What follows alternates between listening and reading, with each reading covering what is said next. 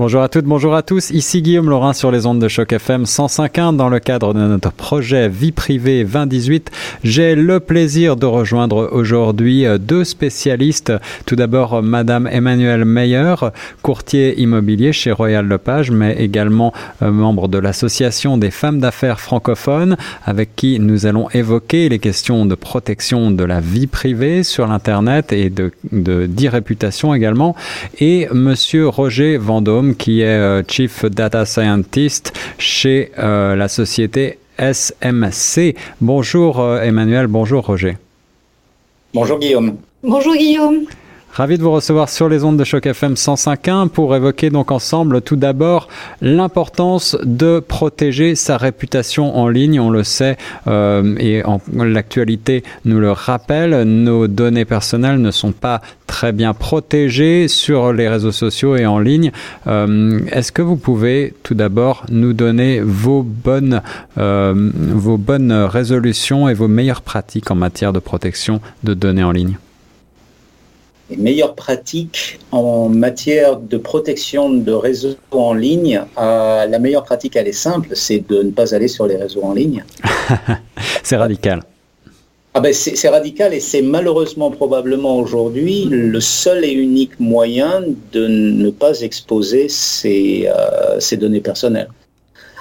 Euh, je crois qu'on peut malheureusement faire le constat qu'aujourd'hui, à partir du moment où on entre sur Internet, si on entre sur le réseau, et si on entre sur les réseaux sociaux, tout est public, rien n'est protégé, malgré tout ce qui peut être dit et malgré le, malgré le discours de Zuckerberg euh, ce, matin, euh, ce sont des promesses, mais on se retrouve, je crois, aujourd'hui sur à la même configuration éternelle de la, du conflit entre le projectile et la cuirasse, c'est-à-dire qu'on aura toujours un projectile qui percera les cuirasses, il faudra toujours euh, créer une cuirasse qui se protégera du projectile, et c'est un, c'est un cercle sans fin. Et à partir du moment où on mettra une, euh, une protection contre les agressions euh, sur les données de la vie privée, il y aura toujours quelqu'un qui trouvera un moyen de les trouver, de les récupérer et de les utiliser. Je crois que c'est malheureusement un, constat qu'on ne peut pas s'empêcher de faire. Et au-delà, euh, la question de la e-réputation euh, est, aussi celle euh, de se protéger de ce que disent les autres de nous sur l'Internet. Est-ce que vous avez des réflexions à ce sujet? Alors moi, en titre euh, de courtier en immobilier, vous savez à quel point euh, toutes les informations circulent, que ce soit pour euh, vendre ses services ou pour, pour vendre les maisons en tant que telles. je, je ne, par exemple, je ne pose jamais aucun euh, des listings euh, de mes clients euh, sur Facebook ou sur LinkedIn pour garantir leur leur leur, leur privacy, leur leur, vie privée. garder l'information privée. par contre, évidemment, on est obligé de, de, de, de faire des de mettre en ligne malgré tout les propriétés à vendre à travers le système MLS, par exemple. Et donc, c'est sûr que euh, ça pose des, difficultés.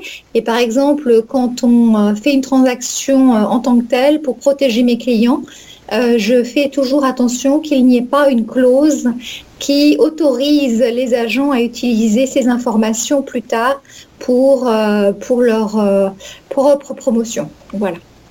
Alors, vous utilisez euh, dans vos domaines respectifs euh, certainement des objets connectés. On en utilise tous, à commencer par les téléphones intelligents. La montée de ces technologies portables, est-ce que vous la vivez comme euh, une opportunité ou comme un danger?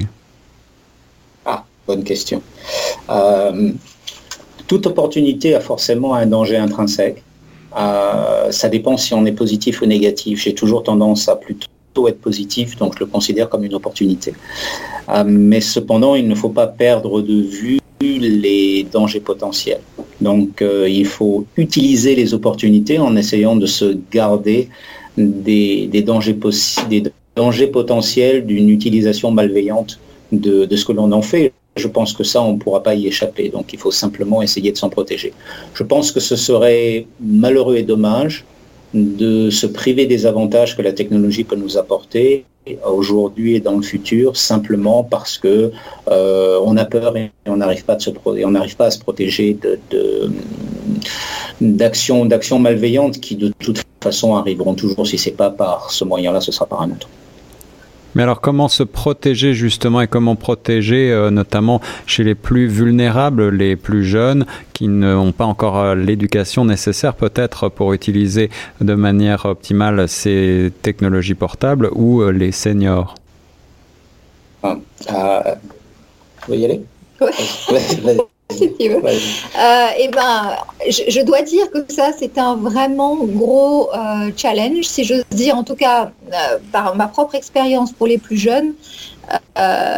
en tant que parent, c'est toujours, toujours très difficile de combattre en permanence. Je donne un simple exemple.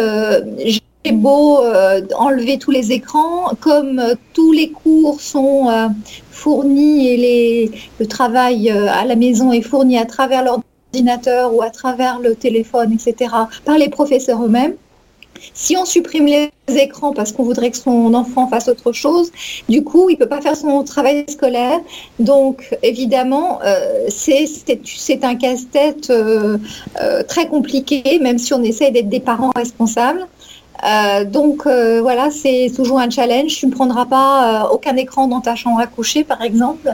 C'est aussi euh, quelque chose que j'essaye de faire, mais c'est toujours difficile pour une femme active comme moi euh, d'être toujours à, l'affût d'un adolescent euh, qui a très très envie d'être sur ses écrans.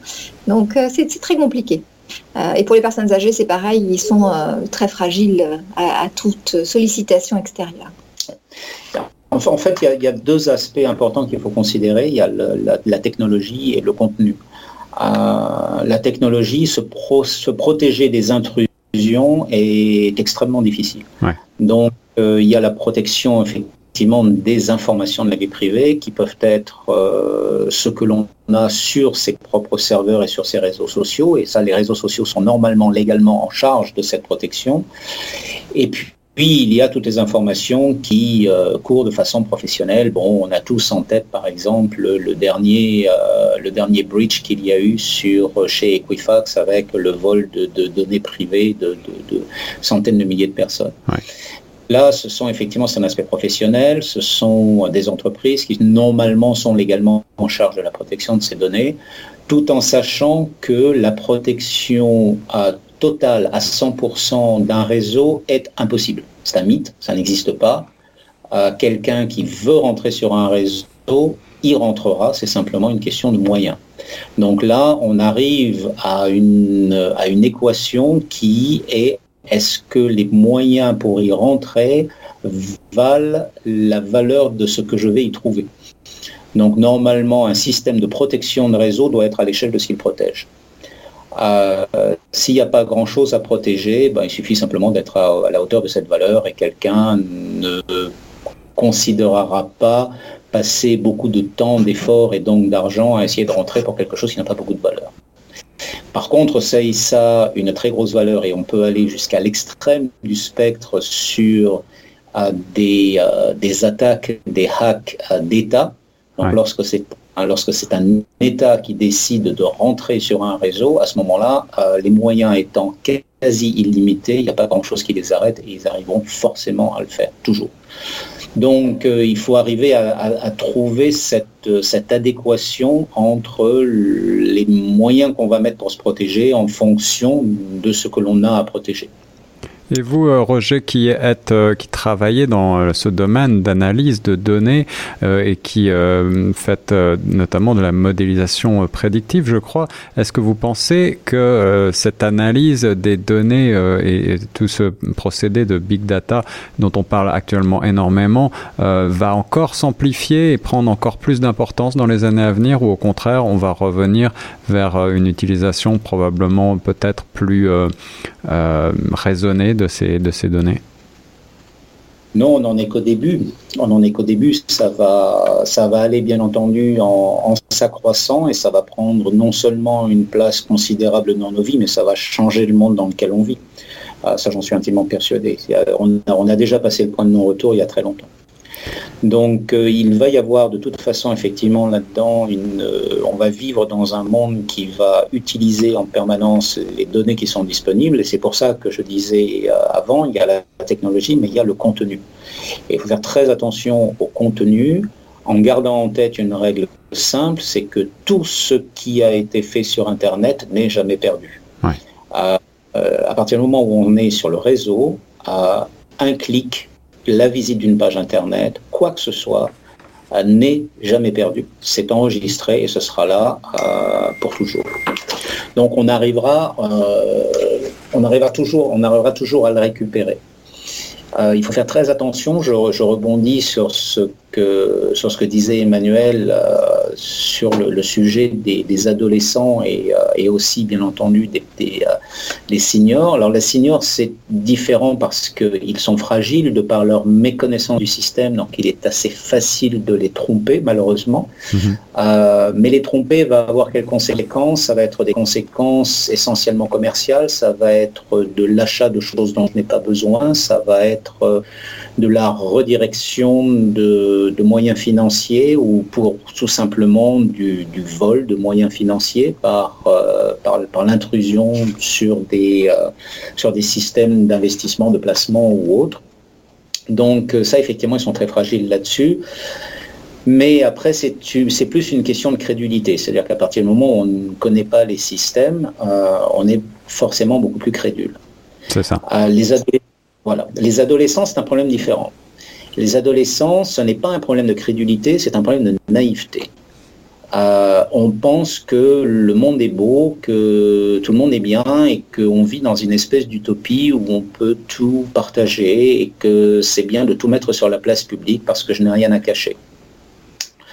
Euh, L'exemple que je donnais la dernière fois, c'est par exemple certains adolescents qui aujourd'hui mettent sur la place publique, sur des réseaux sociaux, un certain nombre de photos ou un certain nombre de réflexions, de partages euh, d'informations, de réflexions du moment qui peuvent être écrites un petit peu euh, sur le coup de l'émotion, ne sont pas perdus.